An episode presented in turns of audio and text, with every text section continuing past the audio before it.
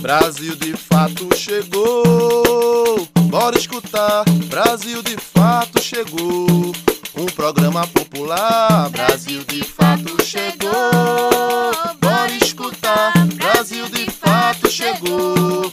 Um programa popular, pra quem é trabalhadora, pra quem é trabalhador, ele traz informação, não é manipulador. Pra quem é trabalhadora, pra quem é trabalhador, ele traz informação, não é manipulador.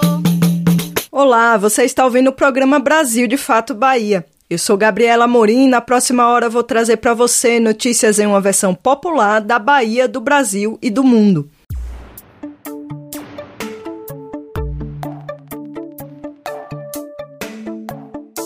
No programa de hoje vamos falar sobre a fome na Bahia e por que o estado tem índices menores de insegurança alimentar do que o resto do Nordeste e do país tem uma entrevista com a pedagoga e ativista negra Benilda Brito, trazendo para gente uma análise da atual conjuntura política. Vamos falar também sobre as relações entre política e religião nesse segundo turno do processo eleitoral. Tem também uma receita cheia de histórias no Cozinha Baiana. O quadro É Fato ou É Fake e o giro de notícias pela região Nordeste. Fica com a gente pela próxima hora.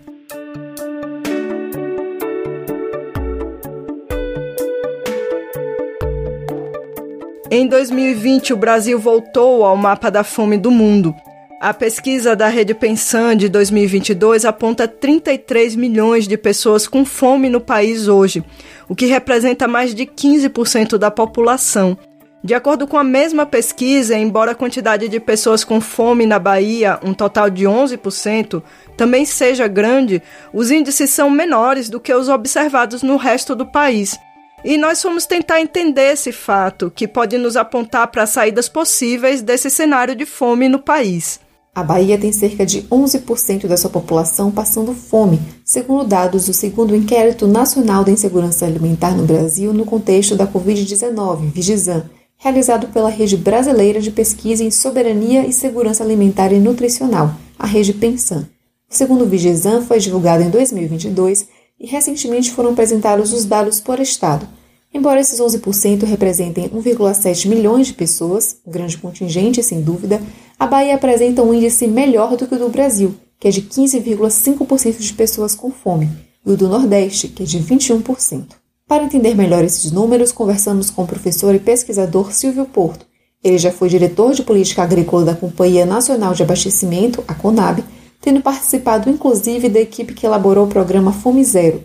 Atualmente, Silvio Porto é professor da Universidade Federal do Recôncavo da Bahia, UFRB, e destaca que os dados da pesquisa não mostram claramente o motivo de a Bahia estar em situação melhor do Brasil, mas que é possível inferir que ter uma população rural ligada à agricultura familiar camponesa contribui para este cenário. No caso específico da Bahia, possivelmente nós temos aí uma capacidade de autonomia alimentar ou de uma relação entre produção e disponibilidade de alimentos nessas residências rurais, uh, talvez mais vantajosa, estou dizendo talvez porque isso precisaria ser efetivamente aferido.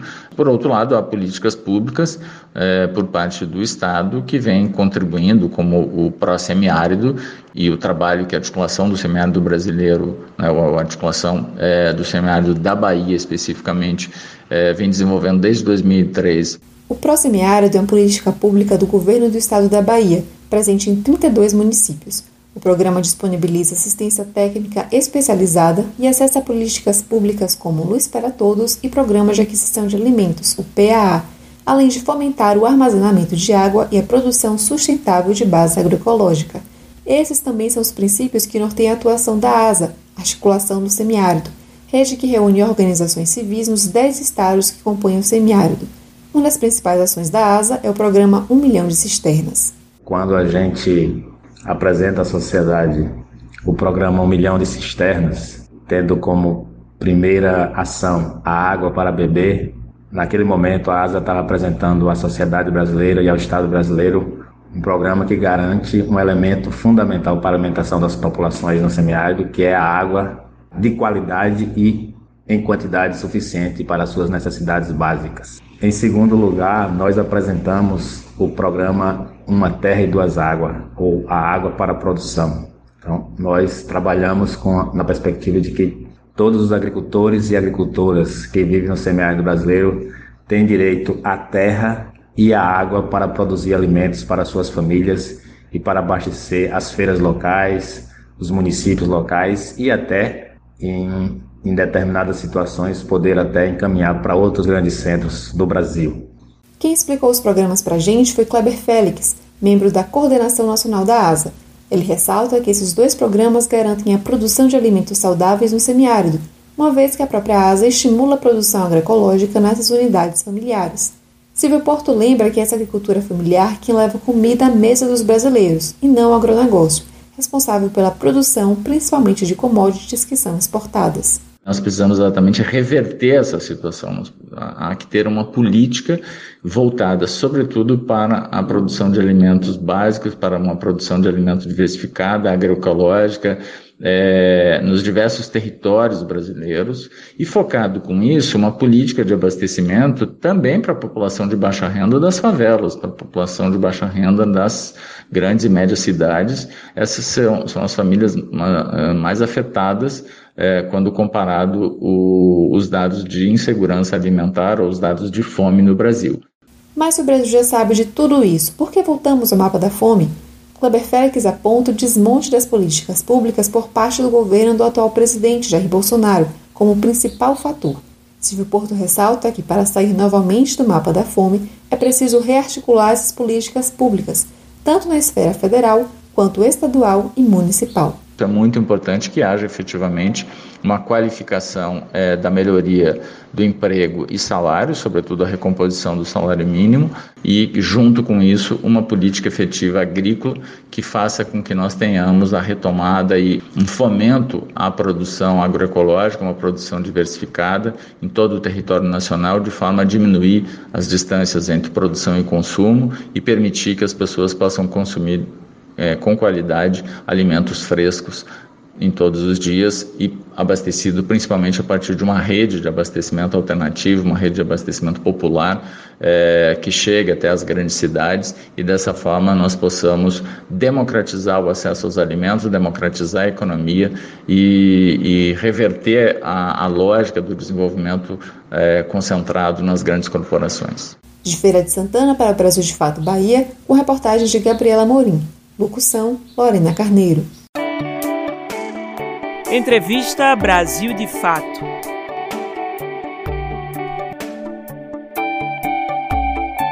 Na entrevista dessa semana, vamos ouvir Benilda Brito, pedagoga e ativista negra.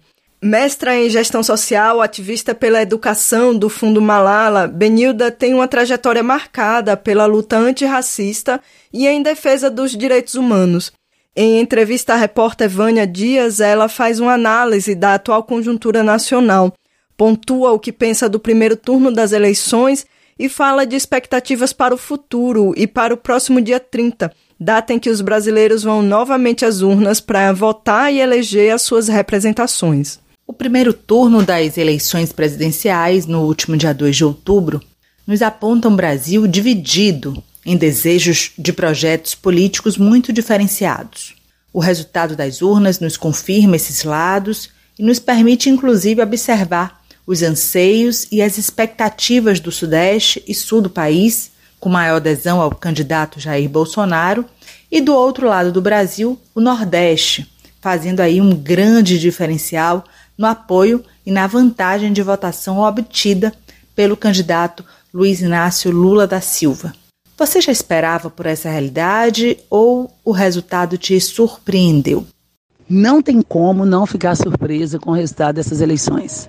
Surpreendeu não foi o Lula ir para o segundo turno, o candidato Luiz Inácio Lula da Silva, que é o meu candidato, inclusive. Surpreendeu foi a votação expressiva que um governo separatista, um governo que incentiva o ódio, a violência, um governo que se omite diante dos pobres. Se omite não, porque a omissão não é, não é partido, omissão é, é, é posicionamento político silenciou diante do Covid, com tantas mortes, riu das pessoas. É um governo machista, racista, LGBTQI fóbico. Então, não tem como a gente não se assustar com a votação expressiva que esse desgoverno teve nesse período. É muito triste para a gente ver essa realidade, principalmente porque eu, particularmente, sou uma mulher preta, eu sou lésbica, eu sou negra, eu sou de axé, eu sou mãe, eu sou avó, eu sou pobre, então eu sei como que recai um tipo de política desse voltada para uma necropolítica que legitima esse extermínio. Que análise é possível fazer da conjuntura política brasileira a partir desses números tão expressivos e, ao mesmo tempo, tão antagônicos em propostas, projetos e perspectivas? Definitivamente, a gente precisa radicalizar o conceito de democracia. Não dá mais para a gente agir dessa forma. Democracia exige que você perceba no outro o seu semelhante.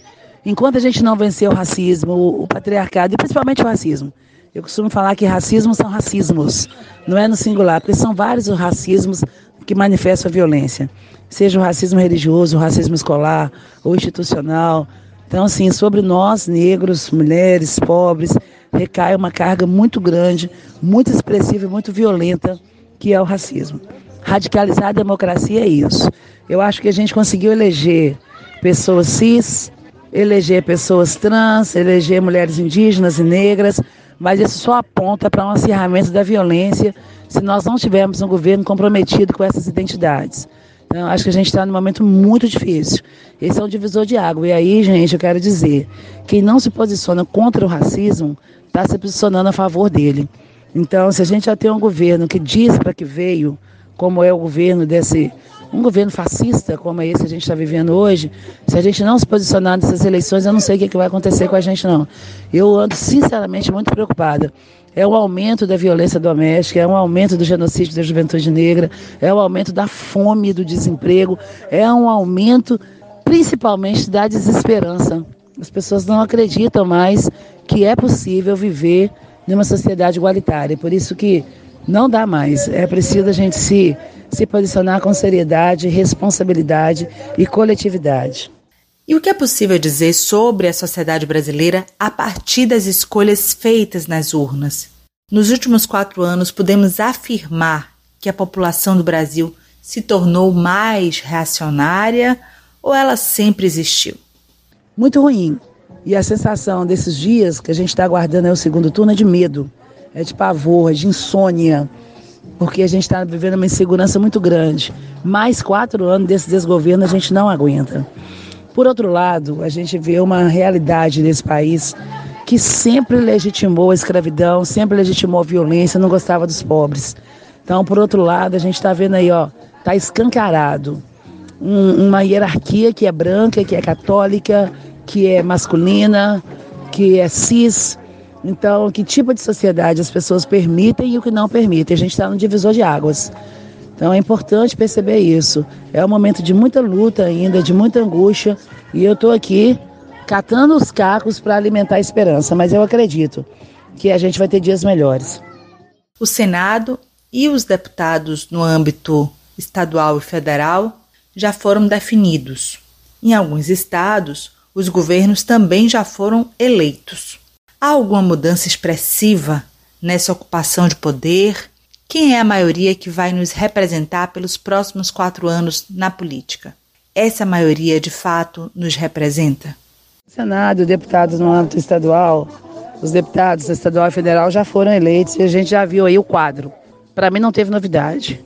Isso é a grande maioria de pessoas brancas, a grande maioria de homens, a grande maioria está repetindo mandatos, então o que inova pouco nesse campo.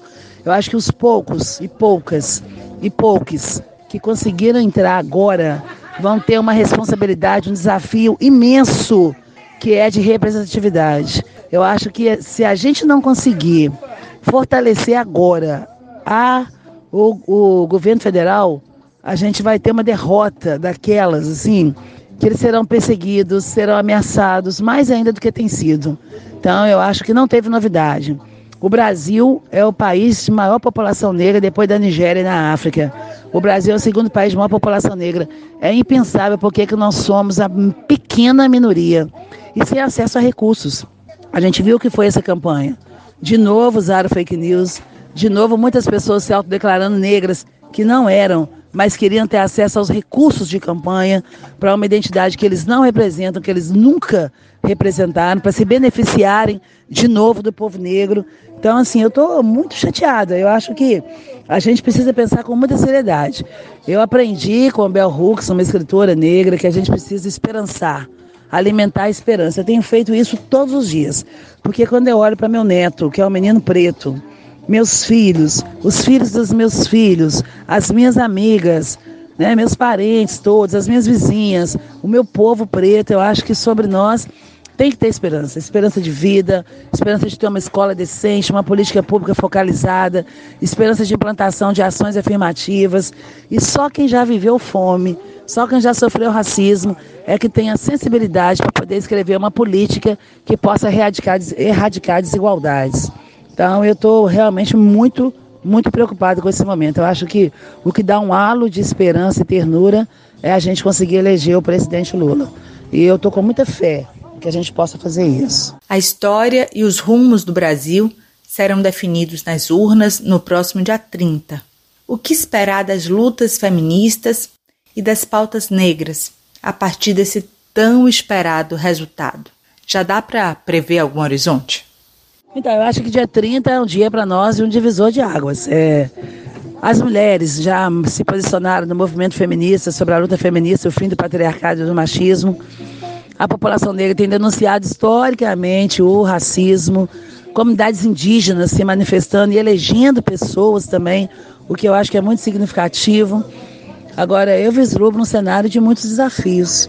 É o que a gente vai viver aí.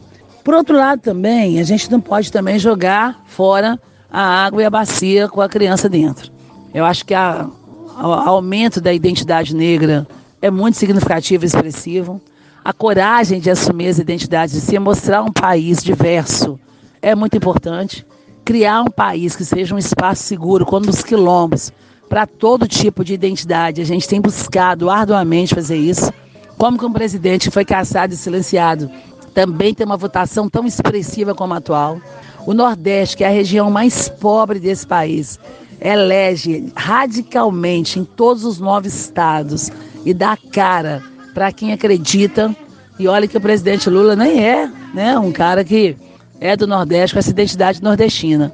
Então eu acho que a gente precisa ver o que, que as pessoas estão querendo dizer.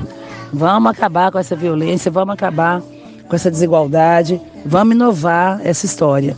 Contra nós tem um monstro com uma máquina muito poderosa, que silencia compra voto, tem tanta gente com fome contra voto por cesta básica. Tanta gente sem emprego compra voto por subemprego. Mas eu acredito nessa juventude que está chegando aí. Eu acredito na rapaziada que segue em frente e segura o rojão. Eu acho que daqui a mais um pouquinho, porque o Lula para mim significa uma possibilidade de democracia. Não vou nem dizer que a gente já experimentou democracia, não acredito. Que o racismo prevalece. Mas eu acho que essa rapaziada que está chegando aí vem com muita força para a gente aquilombar de novo. Tô na fé. Vamos lá. Que Oxalá nos ouça. Tá aí, muito bem, já caminhando para o final da entrevista. Agradeço muitíssimo, Benilda, pela oportunidade. Considerações finais, espaço livre para comentários e pensamentos.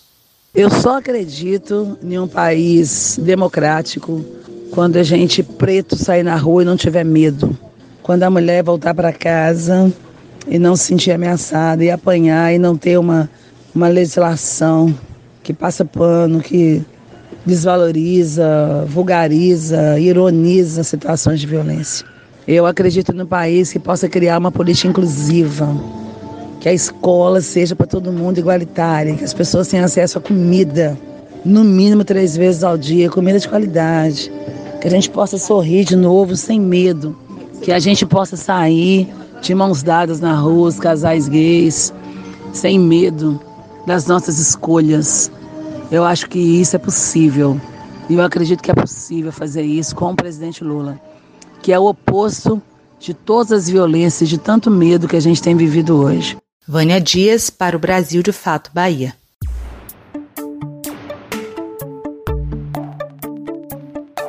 Na semana passada, a gente falou aqui no programa Brasil de Fato Bahia sobre uma fake news recorrente no período eleitoral de que, caso seja eleito, o candidato do PT à presidência, Luiz Inácio Lula da Silva, fecharia as igrejas evangélicas. Essa semana, o candidato lançou uma carta aos evangélicos reafirmando o seu respeito à liberdade de culto e ao povo evangélico. Nessa reta final do segundo turno, os evangélicos se tornaram um dos pontos de disputa mais acirrados, com um enorme aumento do assédio eleitoral dentro das igrejas. Esse comportamento também tem desencadeado o aumento do discurso de ódio contra as religiões de matriz africana, por exemplo. A sete dias da votação que decidirá o próximo presidente a governar o país, a disputa pelos eleitores evangélicos tem se tornado um ponto estratégico entre os candidatos. Muitos ataques e troca de acusações entre os concorrentes à presidência, Luiz Inácio Lula da Silva, do PT, e Jair Messias Bolsonaro, do PL, têm ganhado destaque nos principais veículos de comunicação do país, nas redes sociais e nos grupos de WhatsApp. Nas últimas semanas, Cresceu o volume de disseminação de mentiras e de informações falsas, as fake news, circulada nos grupos bolsonaristas em relação ao candidato Lula do PT. Além disso, vários vídeos têm sido circulados nos meios de comunicação em que pastores de igrejas evangélicas pressionam fiéis e faz defesas do voto a Jair Bolsonaro do PL. Essa igreja, como nós conhecemos, que hoje está nos territórios, que está nas comunidades, que está nas periferias, e que está liderada por essa ideia teológica que é hegemônica, que a gente conhece, porque é só ligar a televisão, os conceitos já é mais do que, do que conhecido por todos nós, porque cada um de nós já viu, de alguma medida, o resultado do que esse movimento né, já produziu, seja ele qual for, e cada um de nós podemos relatar o que é que isso já gerou. Já é muito conhecido que esse movimento, que poderia dizer de muita coisa, mas não gostaria. Eu, eu, vou, eu vou chamar ele de movimento gospel.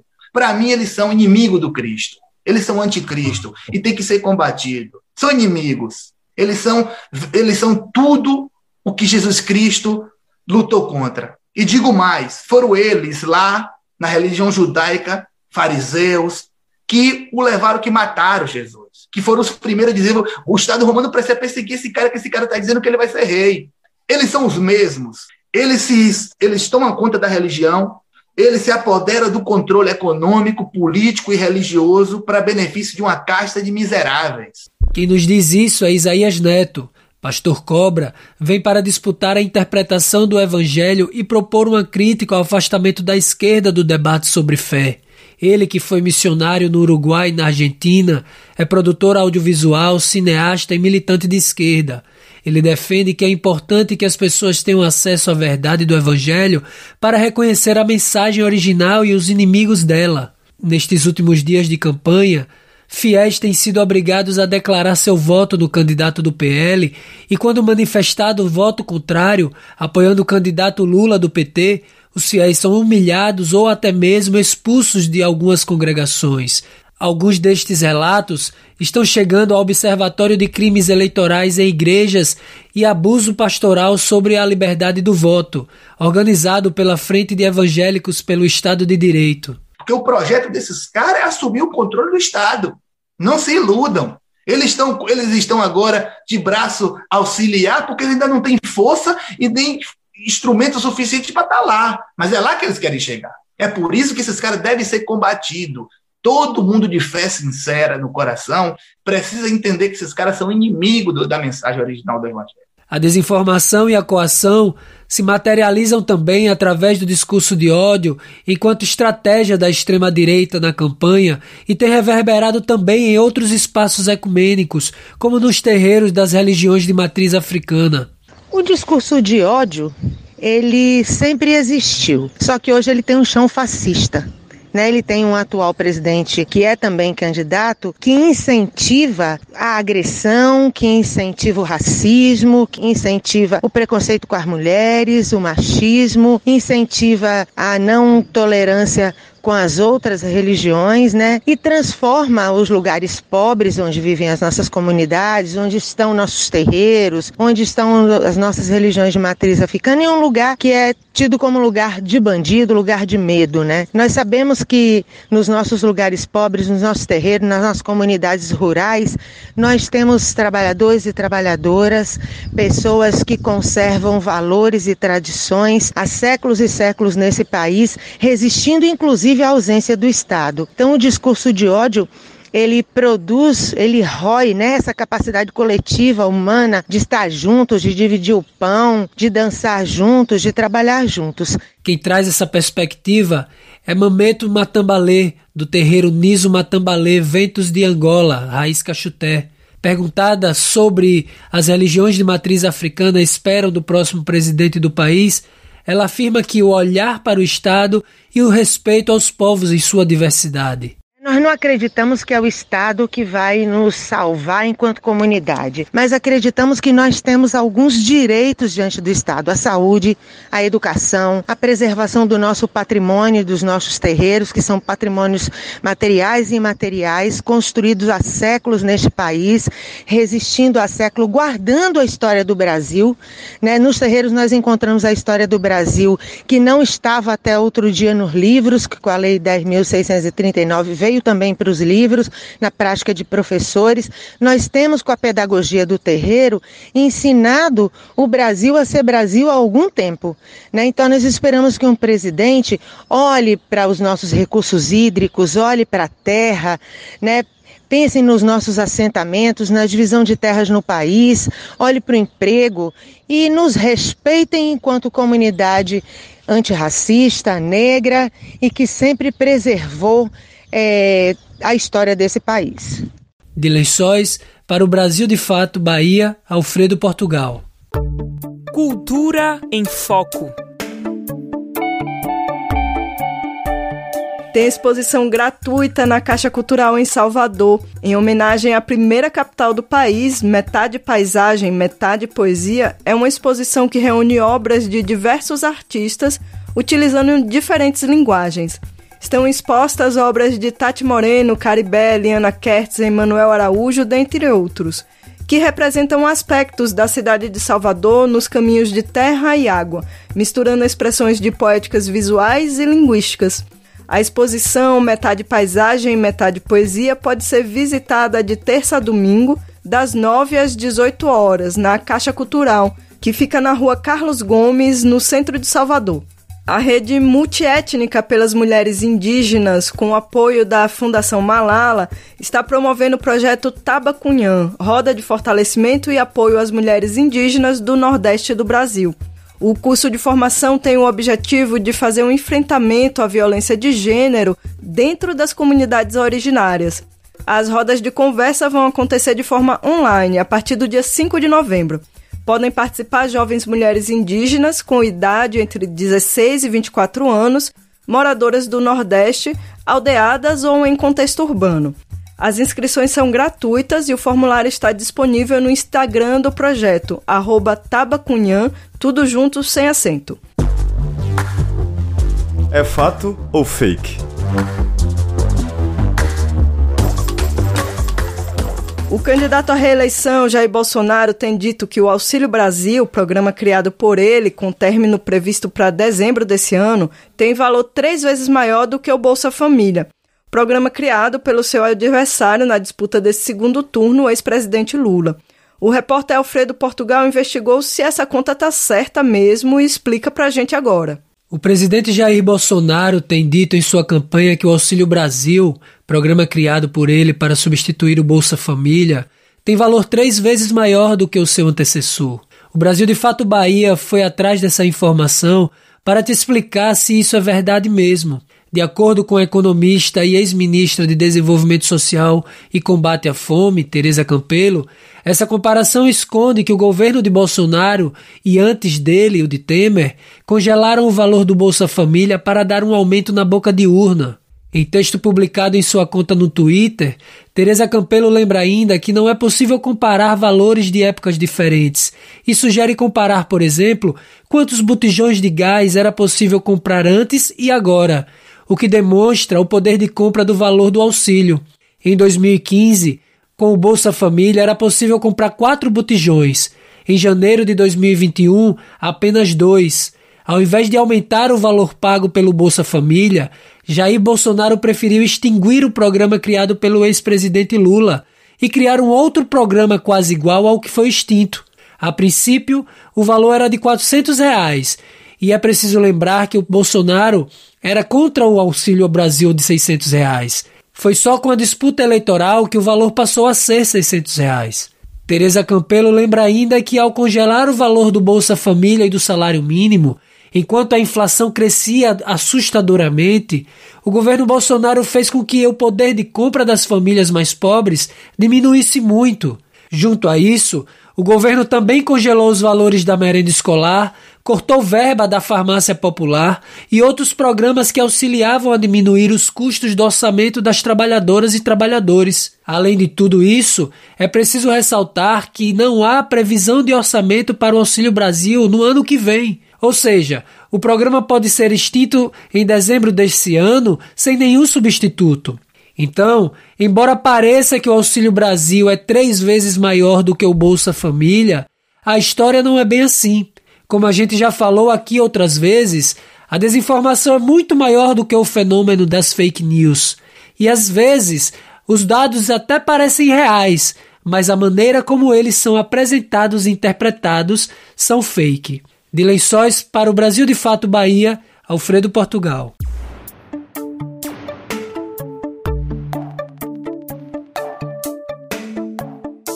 produtos ultraprocessados devem trazer com clareza em seus rótulos informações sobre alto índice de nutrientes como gorduras, açúcares e sal. Essa nova normativa da Anvisa já está em vigor para todos os produtos lançados a partir de agora.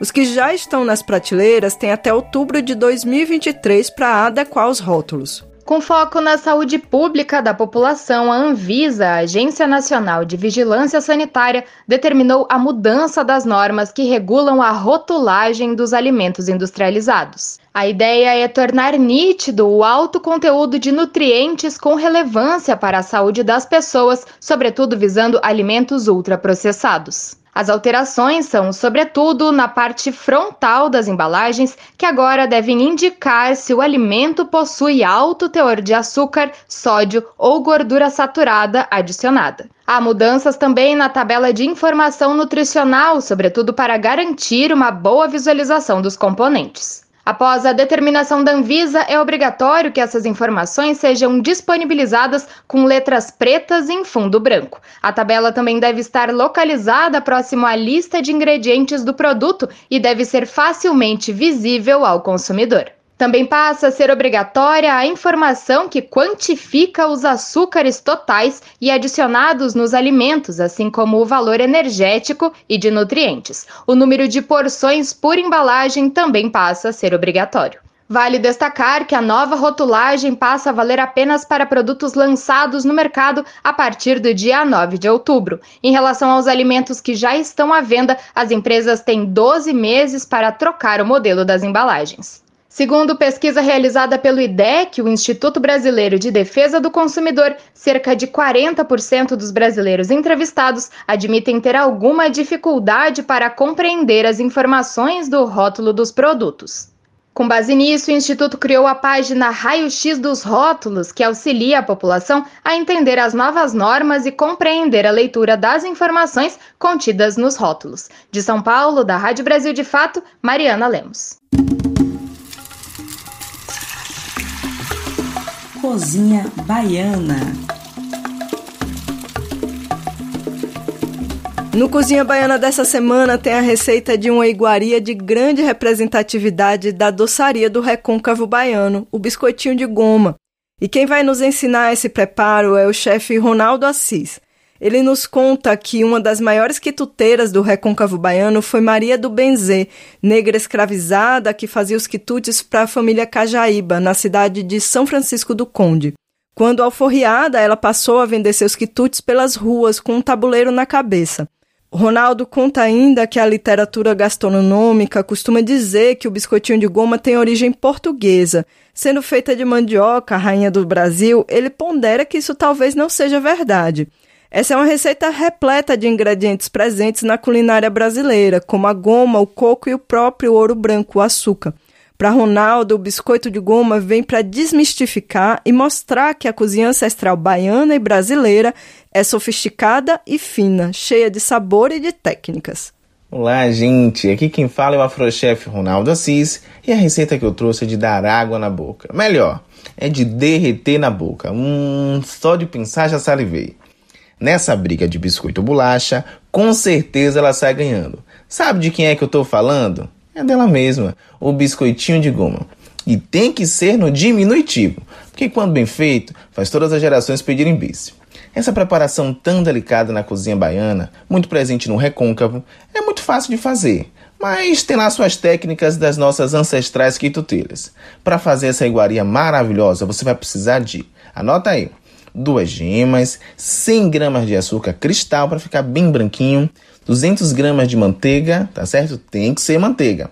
500 gramas de goma de mandioca, 100 ml de leite de coco e uma pitada de sal. Vamos aprender o modo de preparo?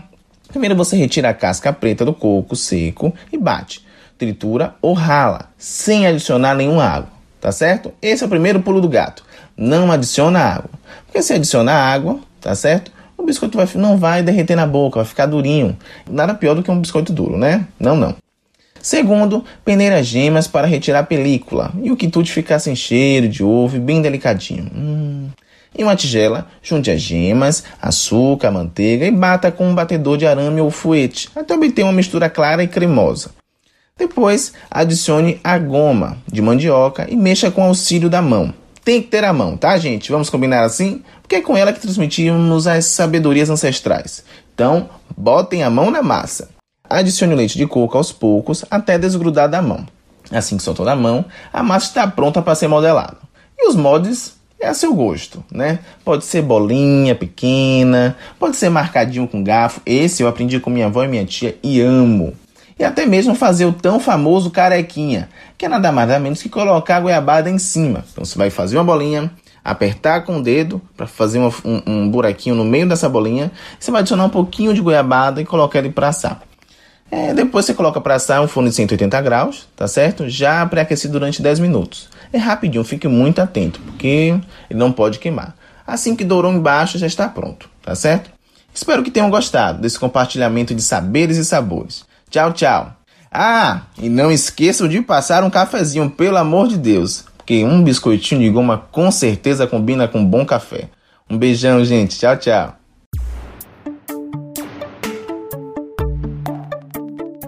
O nosso giro pelas notícias do Nordeste traz para a gente essa semana as informações sobre os atos do último dia 18 de outubro em defesa da educação no Brasil. Tem também matéria sobre a passagem de Lula pelo Nordeste e a passagem de Bolsonaro pela nossa região. Você está ouvindo o quadro Nordeste em 20 Minutos. Olá, gente. Eu sou a Leterine e vou acompanhar você no Nordeste em 20 minutos para darmos um giro pela nossa região. Toda semana te encontro com conteúdos que trazem uma visão popular do que tem acontecido por aqui. Vamos comigo para mais essa volta nas notícias. A última terça-feira, dia 18 de outubro, foi marcada por diversos atos em todo o Brasil. A ação, puxada pela União Nacional dos Estudantes, UNE, teve por objetivo denunciar o desmonte da educação pública em todos os níveis durante o governo Bolsonaro, com sucessivos cortes orçamentários no Ministério da Educação e no Ministério da Ciência, Tecnologia e Inovações. Vamos fazer um giro pelo Nordeste para saber como foram os atos na nossa região.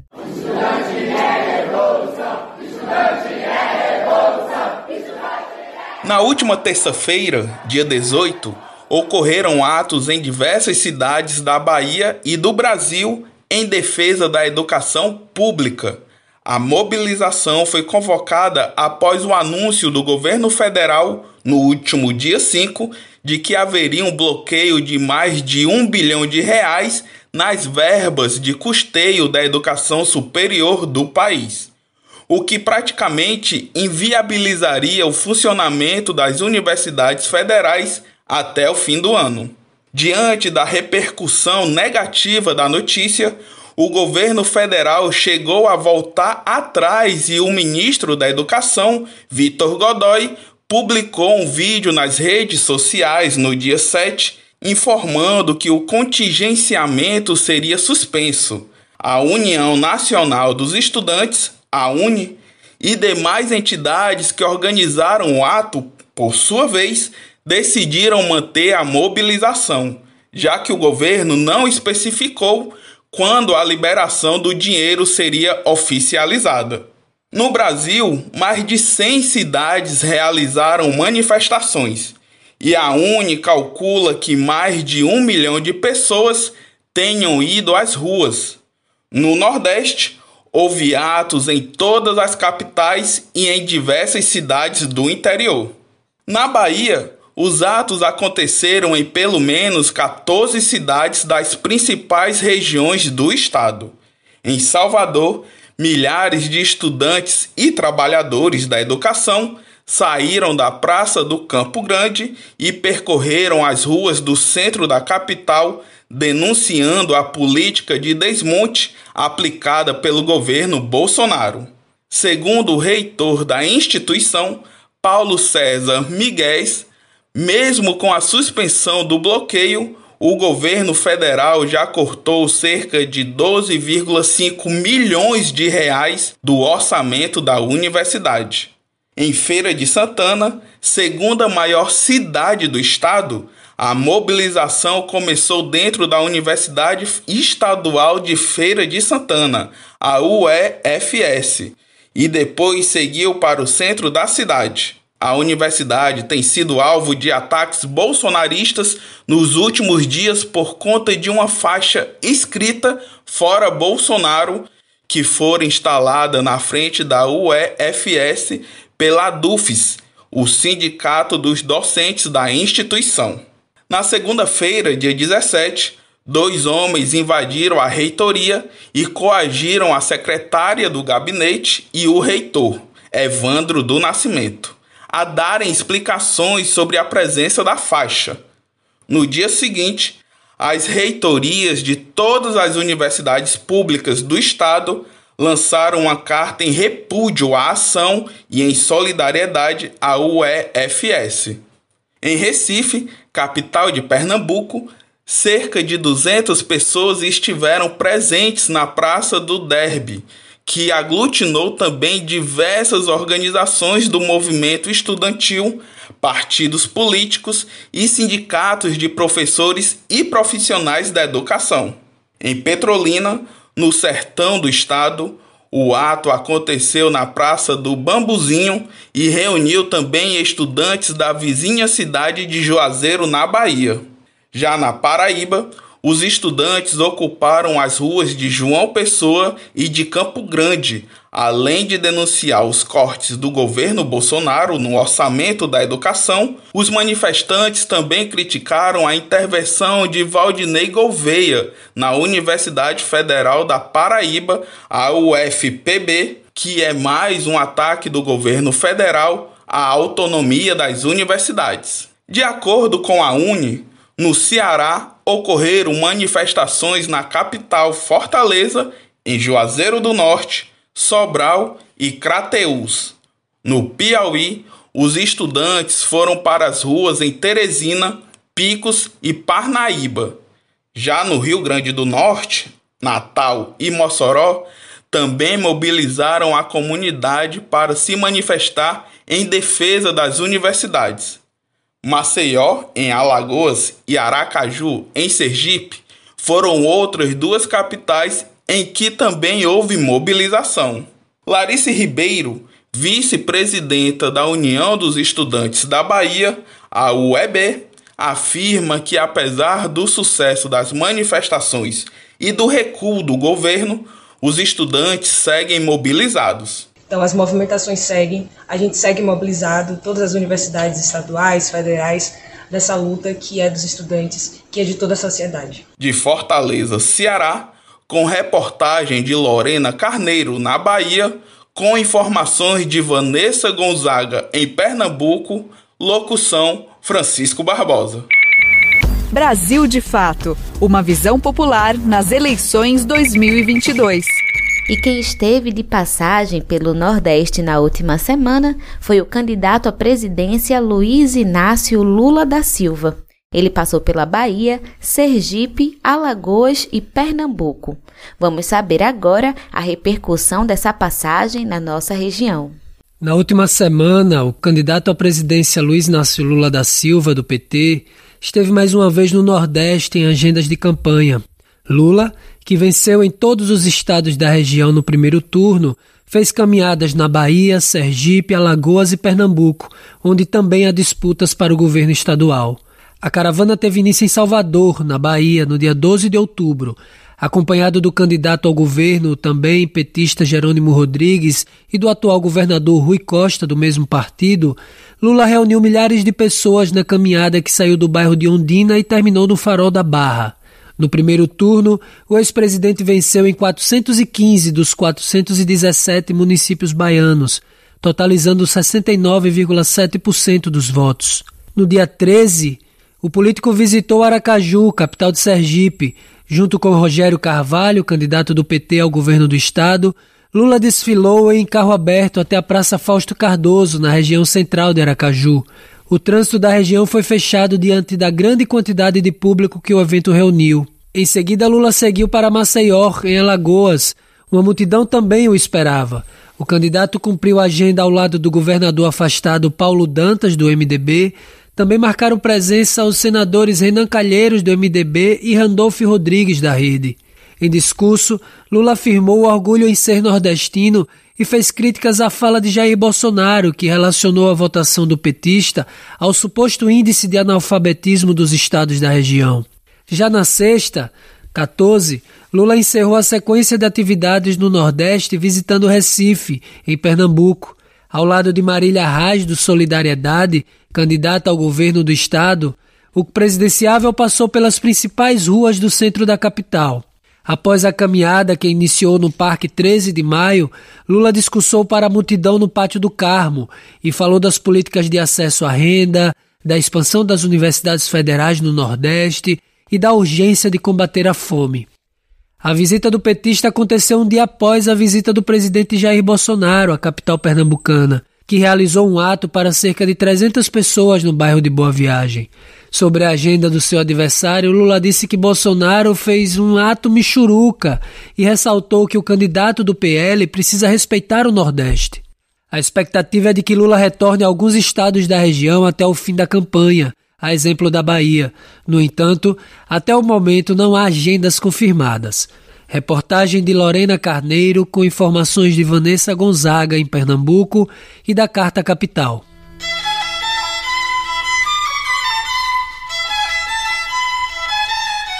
Mas não foi só Lula quem passou pelo Nordeste recentemente.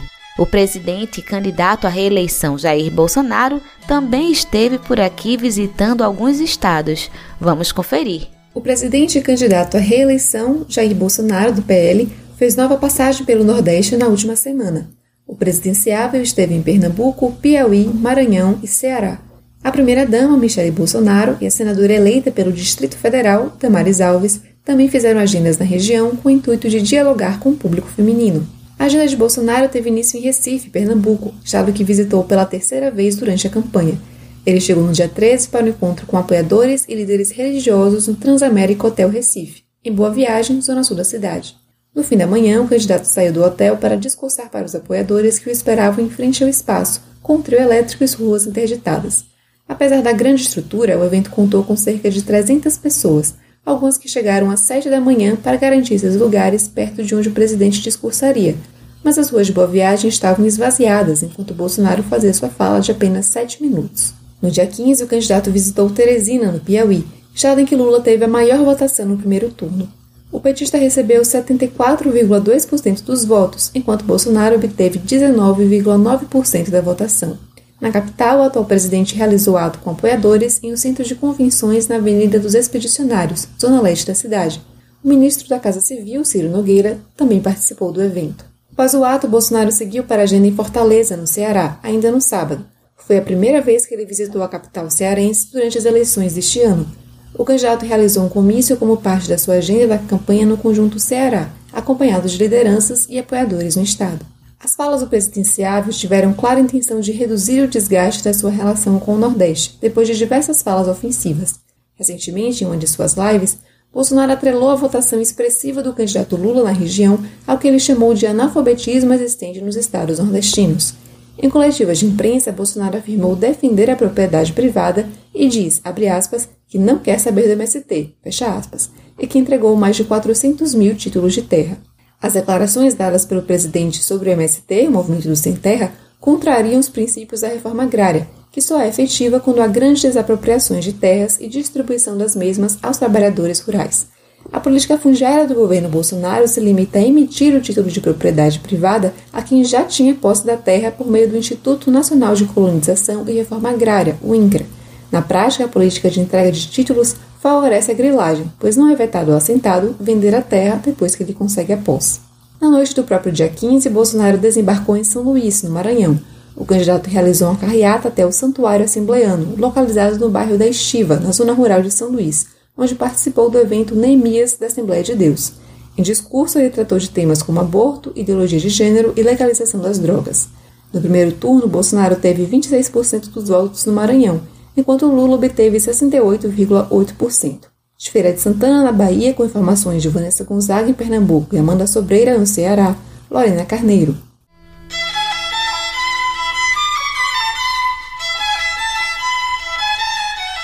E no Vozes Populares de hoje, vamos seguir com o especial Mês da Alimentação Saudável e conversar sobre a importância da alimentação escolar de qualidade.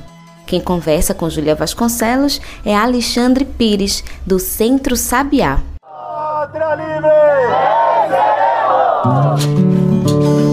Vozes Populares. O que não falta para a garotada é energia para gastar. Corre pra cá, corre pra lá, pula, se esconde. É aquele período gostoso em que brincar é a ordem do dia. Mas toda essa energia precisa ser reposta de alguma forma, não é? É aí que entra a necessidade de uma alimentação saudável. Uma nutrição adequada desde cedo é essencial para que uma criança vire um adulto saudável, com menos probabilidade de ter infecções e doenças. É por isso que garantir a alimentação escolar de qualidade é tão importante. Mas isso tem acontecido? Vem comigo saber. Eu sou Júlia Vasconcelos e esse é mais um Vozes Populares.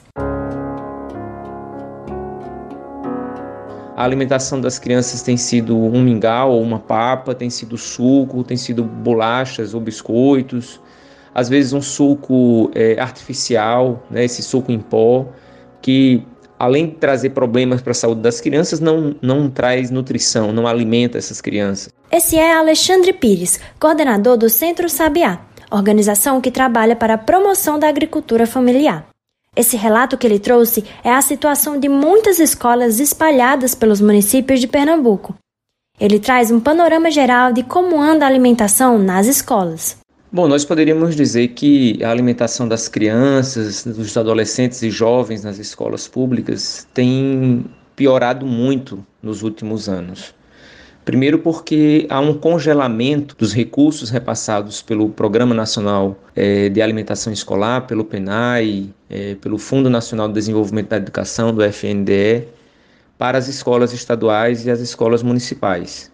E esse congelamento dos, dos recursos, só para que a gente tenha uma ideia do que é que significa esses valores, para cada estudante do ensino fundamental e do ensino médio, o governo federal repassa 36 centavos por estudante. No caso das creches é um real e no ensino integral é de 1,7 centavos ou dois reais. Então esse valor por estudante, esse valor não cobre o custo de uma alimentação saudável, não cobre o custo de uma alimentação balanceada para as nossas crianças e adolescentes e jovens. Viu que ele citou o PNAE? Trata-se da mais antiga política pública brasileira de segurança alimentar, criada há mais de 60 anos e até uma referência mundial. Alexandre pontua que em 2009 houve uma mudança positiva na lei do PNAE. 30% do repasse do programa a estados e municípios deveria ser investido na compra direta de produtos da agricultura familiar. No entanto, na prática, não é o que acontece.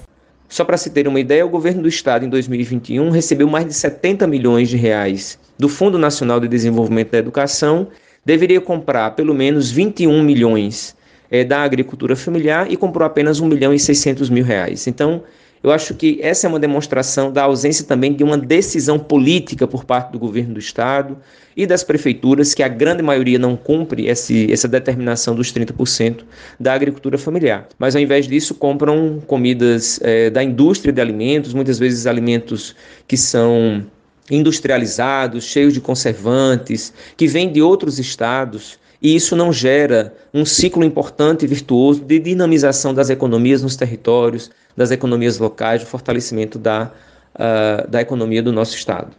Dessa forma, o programa não tem sido executado da maneira ideal, deixando muitos estudantes com a alimentação prejudicada. Isso é agravado em um cenário em que o Brasil voltou ao mapa da fome e o papel da alimentação escolar para famílias de baixa renda deveria ser também o da diminuição de custos em casa. Por fim, o coordenador afirma como deve ser uma alimentação ideal. Ela deve ter um olhado nutricionista, mas, sobretudo, observar o contexto cultural em que as escolas estão inseridas. É importante também que seja orgânica, fresca, diversa e o mínimo industrializada possível. Tudo isso já está garantido por lei. Falta agora a execução da maneira correta.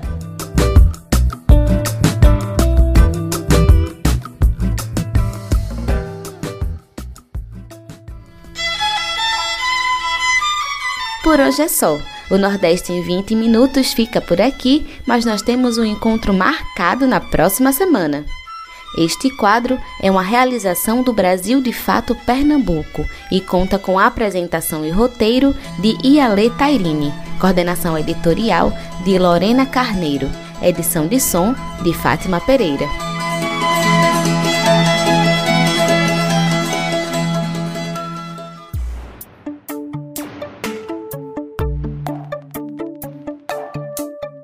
Nosso programa vai chegando ao fim. Se você quiser entrar em contato conosco, enviar suas sugestões, manda uma mensagem para o WhatsApp 75998439485. Participaram desse programa Lorena Carneiro na edição e produção, Fátima Pereira na edição técnica, Vânia Dias, Alfredo Portugal e Mariana Lemos na reportagem, eu, Gabriela Morim, na locução, roteiro e produção, e todo o coletivo que constrói o Brasil de Fato Bahia. Nós ficamos por aqui, boa semana e até o próximo programa.